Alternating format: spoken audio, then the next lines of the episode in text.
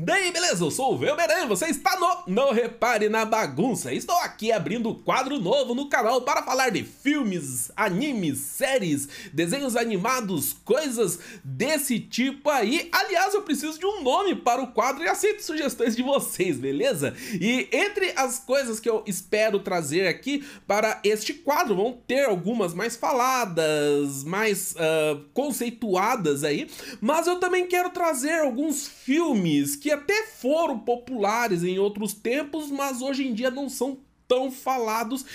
E eu acho que deveria ser falado sim. Eu acho que esses filmes mereciam é, ser trazidos à tona novamente. Então vou abrir o quadro falando de Dogville, filme de 2003, protagonizado pela Nicole Kidman e dirigido por Lars von Trier. Lars von Trier, alguma coisa assim. Aquele diretor lá que faz uns filmes esquisitos e depressivos pra caramba que deixa todo mundo deprê por dias. Eu mesmo, quando fui assistir Dançando no Escuro, saí do cinema com a cara deformada, de tanta tristeza que eu tava. Fiquei deprimido por uns três dias com aquele filme.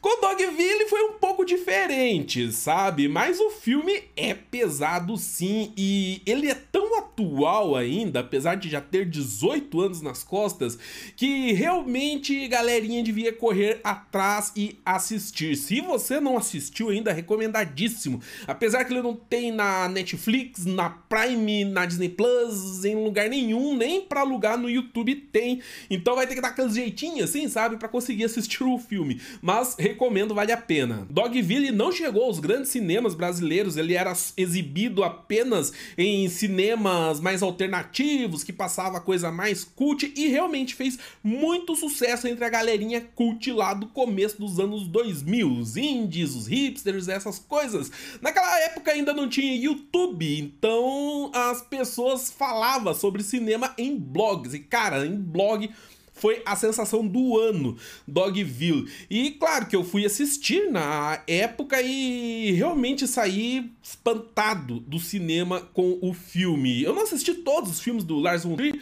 não posso dizer que eu sou fã assim do trabalho dele, mas Dogville, dos que eu assisti dele, para mim foi disparado o melhor. Melhor até que a sua sequência, Mandalay, que Dogville seria uma trilogia que o Lars von Trier estava fazendo sobre a cultura norte-americana, né? Os costumes da tradicional família norte-americana. O primeiro seria Dogville, o segundo seria Mandalay e o terceiro ainda não saiu, nem sei se vai sair algum dia. Apesar de fazer parte de uma trilogia, você pode assistir Dogville independente de qualquer outra coisa que venha na sequência. Eles não são fundamentais assim, não, não deixa aquele, uh, aquela sensação de que você tá perdendo metade da história, tá? Pode ver aí Dogville de boa. Mas enfim, do que, que se trata esse raio de Dogville? Vamos falar falar. A primeira coisa que impressiona no filme é o cenário dele, ou melhor, a falta de cenário. Ele é todo feito num chão preto com riscas de tinta branca ou giz marcando as casas das pessoas. É, o filme se passa em Dogville, uma cidade que fica numa região montanhosa dos Estados Unidos, aquelas vilas bem afastadas e com costumes antigos. Pouca gente morando naquela rua lá e as casas não têm paredes, então elas são só marcadas no chão. Quero dizer, elas têm paredes, só a gente não tá vendo lá. Dizem que isso daí é uma referência aos teatros, né, que faziam as peças em casas, só que pra plateia ver o que estava acontecendo, né, dentro das casas, eles não colocavam as paredes, só faziam as marcações no chão, então. Seria mais ou menos essa ideia em Dogville, só que o cenário, essa escolha de fazer casas sem paredes, acabou dando algumas coisas geniais para o filme. A cidade, então, pacata, cheia do pessoalzinho de interior lá, gente de bem pra caramba, né? Até que um belo dia chega uma jovem em apuros lá, né? A tal da Grace, então, né? Moça bonita e desesperada. Ela tava fugindo de mafiosos e pediu asilo para as pessoas da cidade esconderem ela. Ficou todo mundo super curioso, né? Por que, que os mafiosos estão caçando essa mulher aí? Mas tranquilo, né? Eles é, se dedicaram a ajudar ela e tava todo mundo sendo muito legal com a Grace. Até que apareceu daí a polícia colocando cartazes de procurada para com o rosto da Grace, né? Aí todo mundo viu que a mulher tinha aprontado alguma, né? Acreditava que ela tinha aprontado alguma e a Grace ficava completamente desesperada quando alguém citava em ligar para a polícia ou ligar lá para os mafiosos. Ela não queria isso de jeito nenhum aí que a treta começa a acontecer. Sabendo que a Grace tinha algum mistério que estava com a máfia e a polícia atrás dela, as pessoas da cidade começaram a pedir favores para a Grace para não chamar essa galera. A princípio eram favores ok, assim, né? Tipo, ajudar numa faxina aqui, ajudar cuidar das crianças ali, coisa desse tipo, né? Que ela fazia de bom grado, afinal de contas, ela não tava, ela tava na cidade sendo acolhida por eles uh, sem dar nada em troca. Então ela se sentia bem de fazer algo para a comunidade. Mas Conforme eles iam pedindo coisas para ela e ela não reagia, sempre solista e submissa aos pedidos de todo mundo da cidade, eles começaram a abusar dela. Abusar e abusar cada vez mais, até cometerem assim algumas atrocidades bárbaras mesmo, assim que deixa o público, né, a audiência de cabelo em pé mesmo. Quão perverso esse povo dessa cidade era. E aí entra o lance das paredes, né, que eu disse que acabou sendo algo genial, porque as casas de Dogville, né, da Elm Street, que é a rua onde acontece a história, elas têm parede. Para as pessoas lá, elas têm parede. Então tá acontecendo uma cena em uma casa, e quando a câmera gira, a gente vê o que tá acontecendo nas outras casas. Pessoas lá cozinhando, sentada lendo, essas coisas através das paredes deles. É meio difícil de explicar isso. As paredes existem dentro da história, mas elas não estão lá quando a história é contada, né? A gente não vê as paredes, mas para as pessoas lá dentro do filme, elas estão lá. E rola essas atrocidades com a Grace na casa de uma pessoa, enquanto tá todo mundo em volta praticamente olhando aquilo acontecendo sem fazer nada. E esse conceito que eles colocaram em Dogville ficou assim, é, bem pesado, porque a gente vê, a gente fica sabendo de várias histórias, de coisas que acontece numa família, né? Acontece algum abuso em alguma família, algum caso de violência, essas coisas, e os vizinhos, eles meio que sabem ou desconfiam que tem algo rolando, mas eles não olham, eles não fazem nada sobre isso. E é o que rola que acontece em Dogville. Cara, esse filme é muito pesado mesmo. Eu já tô todo arrepiado aqui só de lembrar dessas coisas que eu tô falando, viu? E pelas entrevistas que eu li sobre Dogville, né, com o diretor, a ideia dele era fazer uma crítica aos costumes lá dos Estados Unidos, algumas coisas mais específicas. Só que eu acho que a história, ela não tem a ver só com os Estados Unidos, só com aquela vila ou com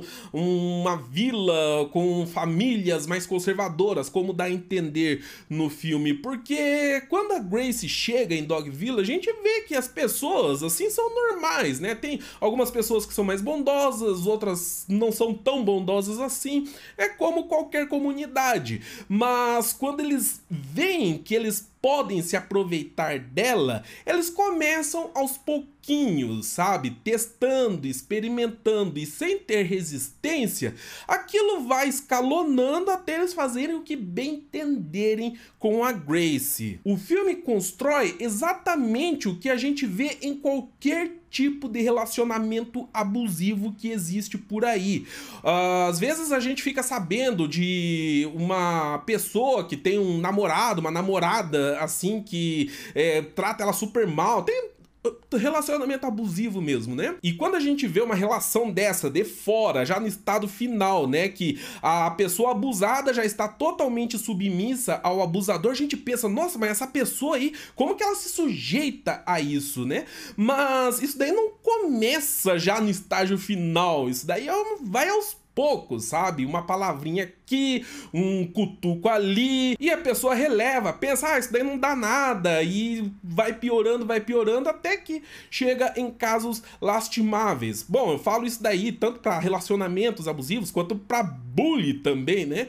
É, pessoas aí que cometem ou sofrem bullying também é a mesma coisa. O cara que faz bullying, ele nunca chega pro bullyingado lá e já começa a, a puxar a cueca dele do nada. Ele sempre começa aos pouquinhos. Primeiro com um apelidinho, depois assim com um tapinho um pouco mais forte. Não, isso aqui, ó, não, isso aqui eu faço com todos os meus amigos. E vai escalonando, escalonando, até que daqui a pouco já tá arrancando as cuecas do, da pessoa aí no corredor. E o filme me fez pensar que eu, por exemplo, me considero uma pessoa assim bacana com os outros à medida do possível e que não comete abusos morais com ninguém, né? Eu tento respeitar o espaço de todo mundo.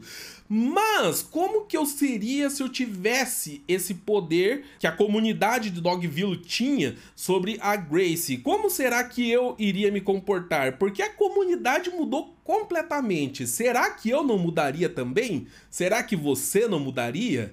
É isso aí a grande incógnita no filme. E mais interessante ainda é a o prazer que o filme dá para a gente no final. Sério, Dogville tem um dos finais mais bonitos, lindos, satisfatórios, um dos finais mais felizes que eu já vi em um filme na minha vida.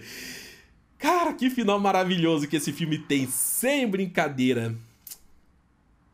E aí eu penso, Será que eu sou uma boa pessoa ficando tão feliz com o final desse filme? Eu não vou contar o que acontece. Se você já assistiu, comente aí embaixo. Quem não assistiu, se quiser ver uns spoilers, daí veja os comentários, tá bom? Dogville é um filme cheio de conteúdo, só que vazio ao mesmo tempo. E justamente por isso ele dá brechas a várias interpretações. Já vi muita gente analisando uh, esse filme de formas completamente diferentes. Vi até gente é, dizendo que ele era uma analogia à Bíblia, né? A chegada de Jesus, que chegou só trazendo bem para a humanidade e acabou sendo massacrado por várias pessoas. Eu já vi por essa outra ótica, né? Como a construção de um relacionamento abusivo e como as pessoas serem boas ou ruins pode não ser só uma questão de caráter, mas pode ser também uma questão de oportunidade. E por isso mesmo eu acho que, por mais pesado e cru que ele seja, é interessante para todo mundo assistir Dogville justamente para fazer essas reflexões, beleza? Então deixa aí super recomendado, não assista com crianças na sala, beleza? E aviso de gatilho também, tá? Quem tem gatilhos aí, é, é bom não assistir, talvez, ok? Então é isso daí que tem para hoje, espero que vocês tenham gostado do vídeo, deixa aí aquele comentário para nós. Já assistiu Dogville? Que achou? Não assistiu ainda? Ficou curioso? Se você for assistir por recomendação desse vídeo, volta aqui depois falando se a recomendação valeu a pena ou não, tá bom? E indica pros seus amigos também. Clica no gostei, compartilhe o vídeo com os seus amigos, se essa é a primeira vez que está por aqui, inscreva-se para acompanhar os lançamentos. Eu vou ficando por aqui, nos vemos no próximo vídeo. Falou!